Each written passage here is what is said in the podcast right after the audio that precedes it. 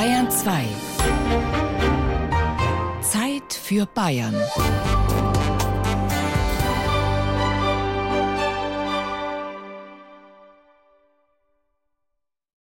Ich stehe den ganzen Tag am Gartenzaun, wackel lustig mit den Augenbrauen.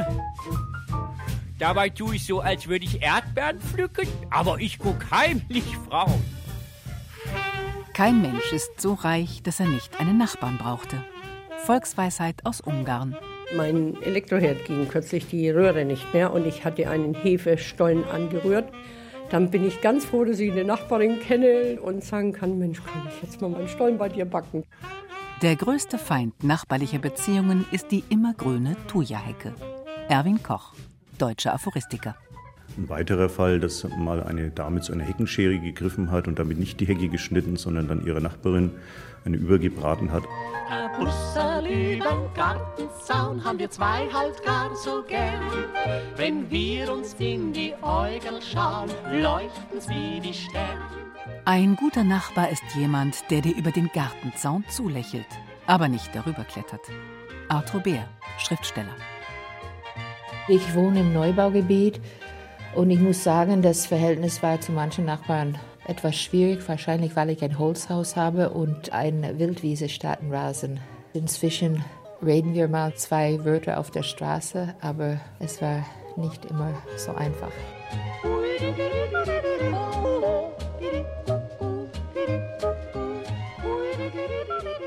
Kaum etwas verbindet Nachbarn mehr als ein Zaun.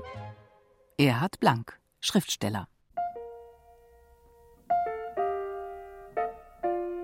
Er hieß Alexander Grimm und trug die gleiche markante Brille wie ich, hatte ebenfalls blonde Haare.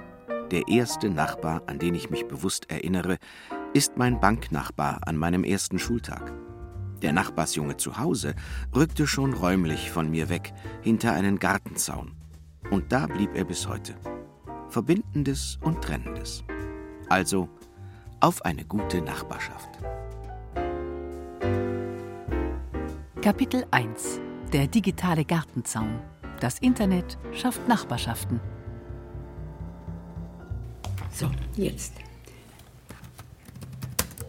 Das ist meine Seite und ich gehe gerne auf mein Postfach. Da sehe ich dann gleich, wer mir alles geschrieben hat. Das sind meine intensiven Nachbarn und dann bin ich in der Startseite, da sehe ich dann gleich, ob sich wieder jemand Neues angemeldet hat. Da ist dann die ganze Umgebung. Die kann man sich dazuschalten oder auch abschalten. Ich will natürlich alles sehen, was so in der Umgebung los ist. Und es ist auch sehr spannend, weil da ganz viele Sachen besprochen werden und auch angeboten werden. Man sieht immer, was in der Umgebung los ist und kann sich dann auch überlegen, ob man das haben will oder nicht. Also das finde ich sehr interessant. Eigentlich wollte Marianne Vollmann nur den Lokalteil der Erlanger Tageszeitung lesen. Doch sie wohnt in Dormitz im Landkreis Forchheim, knapp an der Grenze zum Nachbarlandkreis Erlangen-Höchstadt und damit auch knapp getrennt vom gewünschten Erlanger Lokalteil. Doch Marianne Vollmann hat Glück. Ihr Sohn leitet von Berlin aus eine deutschlandweite Internetseite für digitale Nachbarschaften, nebenan.de. Hier schließen sich Menschen online mit anderen in ihrer unmittelbaren Umgebung zu Nachbarschaften zusammen, bieten Dienstleistungen an, helfen sich gegenseitig aus. Über diesen Internetaustausch suchte Marianne Vollmann im 2000 Seelenort Dormitz ihren Erlanger Zeitungslokalteil. Denn das klassische Klingeln beim Nachbarn nebenan, das gibt es auch auf dem Dorf nicht mehr so. Ja, weil die Ortschaften immer größer werden und so viel Zugezogene sind, mit denen kommt man nicht in Kontakt. Außer man hat natürlich Kinder im Kindergarten oder in der Schule, dann ist es wieder einfacher. Aber Leute, die keine Kinder haben oder die Kinder schon außen Haus sind, die kriegen den Zugang dadurch. Ich meine, die unmittelbare Nachbarschaft kennt man, wenn man länger da wohnt. Aber das ist die unmittelbare Nachbarschaft. Etwas weiter weg, das wenn schon drei Häuser weiter sind, dann kennt man sich nur von Guten Morgen, Guten Abend vielleicht. Und über dieses Medium, dann fragt doch mal jemand nach, was ihn interessiert. Und so lernt man viele Familien auch ein bisschen näher kennen. Faktische Gartenzäune findet man hier in Dormitz in Hülle und Fülle, in jeder Form, Farbe, Beschaffenheit. Und nun eben auch einen digitalen, an dem sich mittlerweile fast 200 Dormitzer zum digitalen Plausch treffen. Die älteste Online-Nachbarin ist 83 Jahre alt. Wir in Dormitz sind 86. Also Alteingesessene haben sich am wenigsten angemeldet und die paar, die sich angemeldet haben, die posten gar nichts, die beobachten nur. Ja, aber die Neuzugezogenen sind ganz offen dafür. Ah ja. Darf ich dir Wasser bringen? Oder möchtest du einen Apfelsaft? Nachbarin Gerda Spiegelhauer schaut vorbei.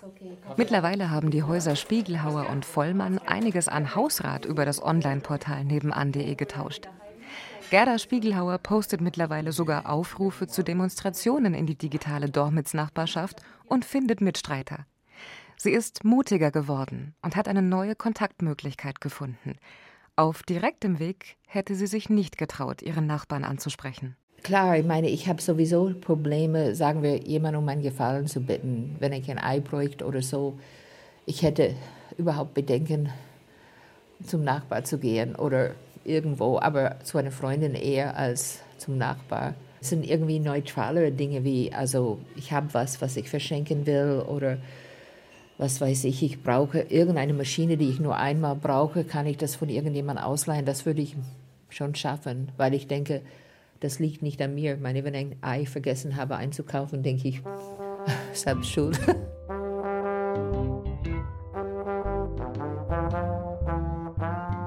Marianne Vollmanns Sohn Christian hatte die Plattform nebenan.de eigentlich aus einem anderen Grund gestartet.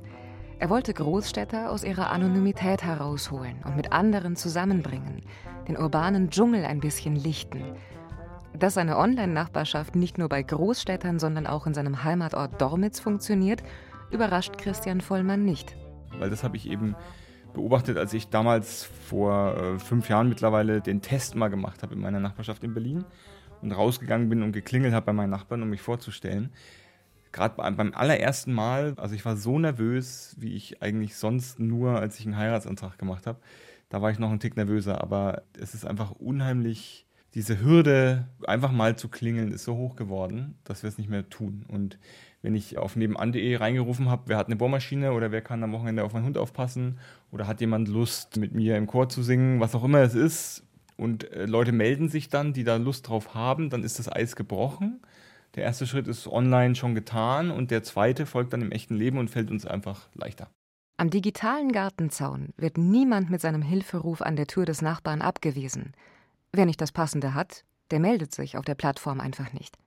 Marianne Vollmann hat mittlerweile auch viele neue Menschen kennengelernt. Beim Offline-Zettel verteilen für die Online-Nachbarschaft. Drei Tage habe ich ausgetragen und habe da die letzten Straßen gekannt. Und bei einem habe ich mich nicht hingetraut, weil es so um die Ecke war. Und dann denke ich, oh Gott, das ist ja privat. Dann hat der angerufen, hat gesagt, also ich habe keins gekriegt, hat sich beschwert. Dann bin ich nochmal hin, denke, wieso bist du nicht um die Ecke gelaufen? Aber das war so weit hinten und so abseits, dass ich einfach gedacht habe, das ist privat und ich will da nicht in die Privatsphäre. Also es war sehr interessant. Es hat keiner irgendwas gesagt, das braucht man nicht. Entweder haben sie gar nichts gesagt oder haben gesagt, oh klasse, das werde ich mir mal angucken. Also es wurde positiv aufgenommen. Geschichte des Zauns, als der Nachbar noch ein wildes Tier war. Zäune sind keine Erfindung der Gegenwart. Für die Urgesellschaft galten sie vor allem dem Schutz vor wilden Tieren. Später diente der Zaun als Begrenzung für Weidetiere, aber auch dem Schutz vor Feinden auf vier und zwei Beinen.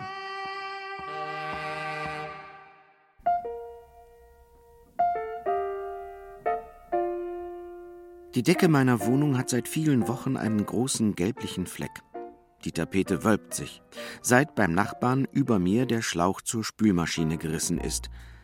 Ich bin geduldig und hoffe immer noch, dass sich dieses Problem löst. Endlich ein Gutachten vorliegt, die Versicherung zahlt. Andere Nachbarn sind da ungeduldiger.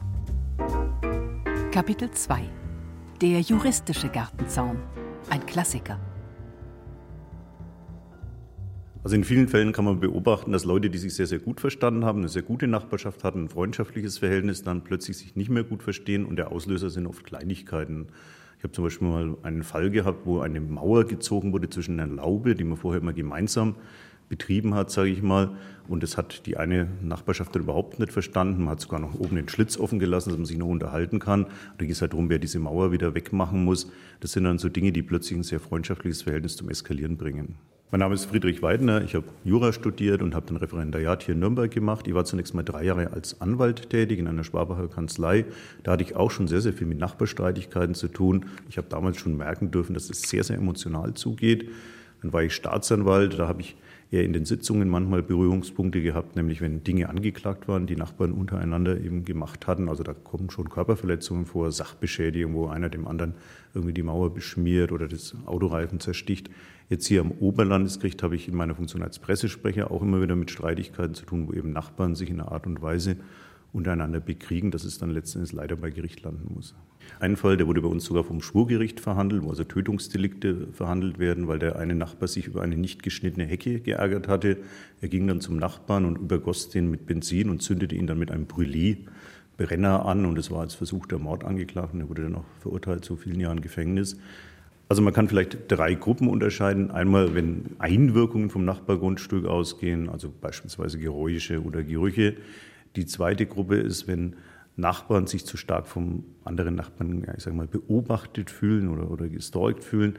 Und dann gibt es eben noch Fälle, wo man sagt, dass zum Beispiel Büsche hinüberwachsen, Wurzeln auch Nachbargrundstücke beschädigen. Und das sind dann auch Fälle, die bei uns vor Gericht landen.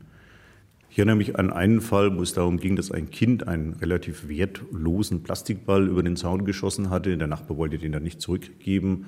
Und man hatte sich schon vorher nicht gut verstanden, hat es dann sowohl beim Strafrichter versucht auszutragen, also eine Strafanzeige gemacht wegen Unterschlagung des Balles und auch eine Zivilklage auf Rückgabe des Balles. Und da fragt man sich natürlich schon bei einem Wert von vielleicht unter 5 Euro des Balles, ob das dann sinnvoll ist. Regelungen für nachbarrechtliche Auseinandersetzungen. Es gibt zum Beispiel eine Regelung in Artikel 47 des Ausführungsgesetzes zum bürgerlichen Gesetzbuch und der lautet unter der Überschrift Grenzabstand von Pflanzen. Der Eigentümer eines Grundstücks kann verlangen, dass auf einem Nachbargrundstück nicht Bäume, Sträucher oder Hecken, Weinstöcke oder Hopfenstöcke in einer geringeren Entfernung als 0,50 Meter oder, falls sie über zwei Meter hoch sind, in einer geringeren Entfernung als zwei Meter von der Grenze seines Grundstücks gehalten werden. Da gibt es noch einen Absatz 2. Da steht dann zugunsten eines Waldgrundstücks kann nur die Einhaltung eines Abstandes von einem halben Meter verlangt werden. Das gleiche gilt, wenn Wein oder Hopfen auf einem Grundstück angebaut wird, in dessen Lage dieser Anbau nach der örtlichen Verhältnissen üblich ist. Es gelingt manchmal, die Parteien dann auch wirklich zu befrieden, indem man einen Vergleich abschließt und Regelungen trifft, wie das Zusammenleben künftig funktioniert. Es gibt ja auch Fälle, wo den Nachbarn etwas gemeinsam gehört, zum Beispiel ein Weg, der unterhalten werden muss, oder auch eine gemeinsame Mauer, ein gemeinsamer Zaun. Auch da entsteht oft Streit, wer ist denn jetzt verantwortlich, diesen Weg zu pflegen, zu räumen, zu streuen und so weiter und so fort. Und da können wir bei Gericht schon oft Regelungen treffen. Wenn natürlich die menschlichen Beziehungen nicht mehr stimmen, dann wird es für uns schwierig, aber auch da versuchen wir Hilfe zu leisten, eben zum Beispiel auch durch das Angebot einer Mediation. Es ist so, dass die Parteien natürlich entscheiden, wann sie prozessieren und wann nicht. Bei vielen Fällen denkt man sich, man hätte das Ganze besser mal abends bei einem Gespräch lösen sollen. Es ist auch oft so, dass ein viel tiefer gehendes Problem vorhanden ist, das man dann auch manchmal in dem Rechtsstreit lösen kann. Wir haben ja auch mittlerweile ausgebildete Güterichter, wo man also Mediationen durchführt und da dann tatsächlich auch ganz andere Probleme löst als diejenigen, die zunächst mal bei uns auf dem Tisch lagen.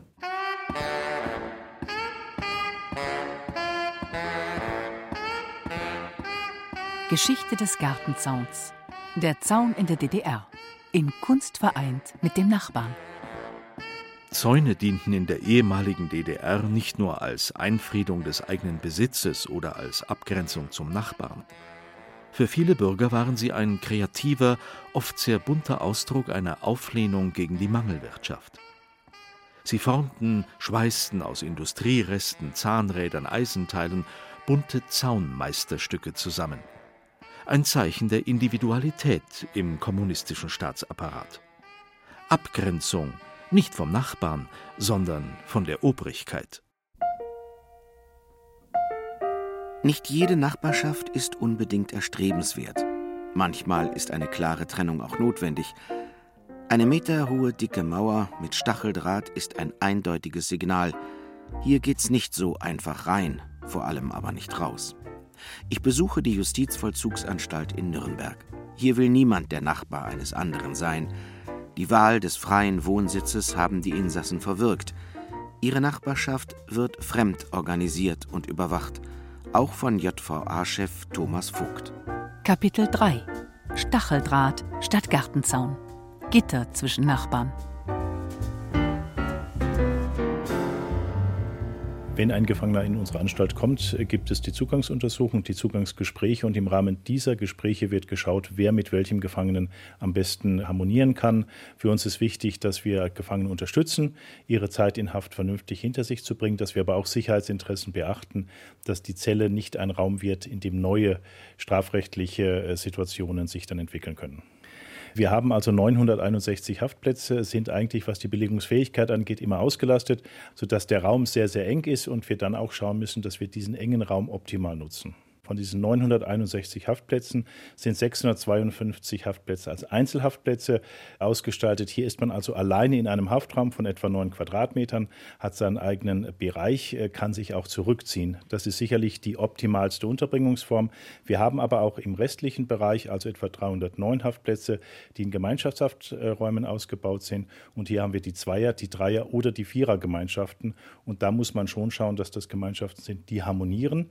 Die brauchen wir aber auch auch weil gewisse Gefangene in diese Gemeinschaft möchten, aufgrund ihrer Persönlichkeit oder auch aufgrund äh, von gewissen gesundheitlichen Defiziten. Jemand, der depressiv ist, der suizidal sein könnte, der ist natürlich in einer guten Dreiergemeinschaft oder Vierergemeinschaft weit besser aufgehoben als alleine oder in einer Zweiergemeinschaft. Also bei der Auswahl ist natürlich auch wichtig, dass wir die Fachdienste einbinden. Wir haben die Psychologen, die Sozialarbeiter, die schon von fachlicher Seite her auf die Gefangenen schauen und sich hier ein fachlich fundiertes Urteil bilden. Man muss ja auch überlegen, bei der Belegung muss ich sehen, dass es Raucher und Nichtraucher gibt, äh, die in verschiedenen Hafträumen untergebracht werden müssen. Ich muss die Nationalitäten sehen, ich muss die Delikte sehen. Es wäre ungut, einen Straftäter, der wegen eines Deliktes sexueller Missbrauch äh, bei uns in Untersuchungshaft ist, mit jemandem zusammenzubringen, der wegen eines Körperverletzungsdeliktes da ist. Dann könnte es zur Selbstjustiz kommen. Und solche Aspekte hat man zu beachten. Das geht im Regelfall gut, wenn aber einmal die Belegung nicht so funktioniert, wie wir uns das wünschen, dann sind wir aufgefordert, schnell zu reagieren, zu trennen und die Leute auseinanderzulegen. Es ist durchaus ähnlich äh, wie draußen auch. Also wenn das normal bei uns läuft, dann unterstützt man sich auch im Haftraum. Das heißt, der eine Gefangene schreibt einen Rapportzettel, sprich einen Antragschein für den anderen Gefangenen, der sich nicht so zu helfen weiß. Man vertritt sich auch gegenseitig. Wenn man in der Sprechstunde ist, dann wird oftmals auch noch ein Vortrag für den anderen Gefangenen geltend gemacht. Also gibt es schon Unterstützungen im legalen und korrekten Bereich. Aber ich muss natürlich auch sagen, die Subkultur ist bei uns nicht nur ein theoretisches Thema, sondern da gibt es auch Verstrickungen und da können aus dieser guten Nachbarschaft auch mal Dinge erwachsen, die nicht so gut sind, nämlich dass neue Straftaten äh, gemacht werden. Wir haben ein Rauschgiftthema in der Anstalt, wie jede Justizvollzugsanstalt, dass man sich nicht nur gut kennt, sondern auch in diesem Bereich dann als Gefangener in Anführungszeichen gut zusammenarbeitet. Und da gilt es halt immer diese Waage zu finden, dass man sagt, äh, so viel Gemeinschaft und gute Gemeinschaft wie möglich, aber die Justizvollzugsanstalt muss jederzeit die Kontrolle haben. Wir bestimmen die Strukturen und die Regeln. Also ich glaube, dass die Nachbarschaft bei uns, diese Nachbarschaft im Vollzug, eine durchaus andere ist als in anderen Anstalten, gerade in Anstalten, wo lebenslängliche Strafgefangene sind. Da gibt es die vermehrten Einzelzellen und da werden die Gefangenen auch viel mehr schauen, dass sie in Ruhe und auch alleine dann ihre Haftzeit hinter sich bringen, was auch verständlich ist, weil das ganz andere Belastungen sind als bei uns in einer Kurzstrafenanstalt, in der der durchschnittliche Gefangene etwa 105 Tage zu Gast ist. Die Geschichte des Zauns. Die Entdeckung des Nachbarn an sich. Das 19. Jahrhundert legte das Fundament für den nachbarschaftlichen Gartenzaun an sich. Die Bevölkerung wuchs sprunghaft an, die Stadtmauer als Begrenzung wurde zu eng. Individuelles Eigentum, das eigene Stückchen Erde, wollte markiert und abgegrenzt werden. Die Beschaffenheit des Zaunes, seine Höhe und Bauart kann auch Zeichen sein für die Kontaktfreudigkeit des Nachbarn. Seit meinem 22. Lebensjahr habe ich keinen Gartenzaun mehr um mich herum. Ich bin Großstädter und als solcher wohne ich Wand an Wand, Tür an Tür mit meinen Nachbarn. Die wechseln genauso oft wie ich das Domizil.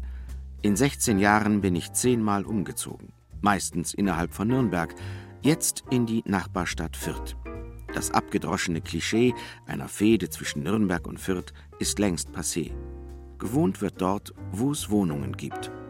Kapitel 4 Der urbane Gartenzaun. Die Wiederentdeckung der Nachbarschaft. Ich bin reingekommen in diese Wohnung und das Erste, was mich total geflasht hat, war der Terrazzo-Boden, der seit 1907 hier verlegt wurde. Hinter dicken Sandsteinmauern haben sich Uwe und Darius ihren Traum von schöner Wohnen verwirklicht. Ihre Altbauwohnung ist ein Design-Schatzkästchen. Riesige Kronleuchter, knarrendes altes Parkett, Jedes Möbelstück ist perfekt auf das andere abgestimmt. Große Fotografien hängen an der Wand. Ihre Wohnung ist so etwas wie eine Wohnkapsel, die man so sicher auch nach Berlin, München, New York verlegen könnte. Abgeschlossene Wohnidylle in vier Wänden, losgelöst von der Nachbarschaft. Stimmt so aber nicht. Also nach 13 Jahren muss ich echt sagen, ich kenne hier so viele Leute. Ja, wir haben einen Nachbarn hier, die alle nennen ihn der Bürgermeister. Der steht immer um 7 Uhr morgens auf und äh, stellt sich hier an der Kreuzung und beobachtet alles, was passiert. Also man fühlt sich sicher. Uwe ist international erfolgreicher Modefotograf. Sein Mann Darius arbeitet für einen großen Sportartikelhersteller. Die beiden fliegen neun von zwölf Monaten berufsbedingt durch die Welt. Und abgesehen davon, dass Nachbarn auch praktische Vorzüge haben, wenn meine Päckchen angenommen werden, genießen beide ihre Umgebung, ihre Nachbarschaft. Und das am liebsten ganz direkt und unmittelbar. Wir hatten hier genau unter uns eine türkische Familie, und es roch immer so lecker im Haus. Und diese Mama hat so geil gekocht. Und irgendwann habe ich bei ihr an der Tür geklopft und äh, gefragt, ob ich mitessen darf. Und es war das Größte für sie, mich abzufangen auf der Treppe und mir zu sagen, dass sie was Leckeres gekocht hat und mitgenommen. Und ab da war irgendwie mein Mittagessen oder Abendessen fast gesichert, weil ich immer eingeladen wurde, weil ich mich getraut habe, zu, anzuklopfen und zu fragen. Und ich finde genau das ist Nachbarschaft, dass man sich halt wirklich auch traut, den anderen anzusprechen und den anderen auch ähm, ja, einzuladen. Ja, aber das merkst du auch hier im Haus. Also ich weiß nicht, das war von einem, von einem halben Jahr, hat sie irgendwie plötzlich nach Rauch gerochen. Und es hat keine Minute gedauert. Jeder war aus dem Haus raus und jeder war hier irgendwie unterwegs und gefragt, wie es den anderen geht und jeder hat sich umeinander gekümmert. Also gerade in dem Haus ist es überhaupt nicht anonym, weil es relativ beständig ist und schon seit Jahren. Also viele wohnen hier schon seit Jahrzehnten, würde ich ja fast schon sagen. Unser Hausmeister, der ist ja paar 70 und der ist ja äh, auch der Hausbewacher hier drin und kümmert sich halt um alles. Und man merkt halt, selbst wenn man in dieser großen Anonymität der großen Häuser hier, ja, man kennt sich trotzdem und das ist immer ganz gut. Leute, die in Neubauten Wand an Wand wohnen, scheinen oft zu vergessen, dass sie auch Tür an Tür wohnen. André Brie, Aphoristiker. Fazit: Man kann nicht ohne, muss aber auch nicht mit dem Nachbarn. Als Großstädter schätze ich meine Nachbarn, viele sehr, manche weniger. Wenn ich zu meinen Eltern aufs Land fahre, grüße ich die Nachbarn meiner Eltern wie seit meiner Kindheit. Und jedes Jahr aufs Neue schicke ich Glückwünsche zum Geburtstag an meinen ersten Nachbarn, meinen Banknachbarn aus der ersten Klasse. Der wohnt mittlerweile in Singapur. Aber das Bild von uns beiden grinsenden Buben im Klassenzimmer, das bleibt.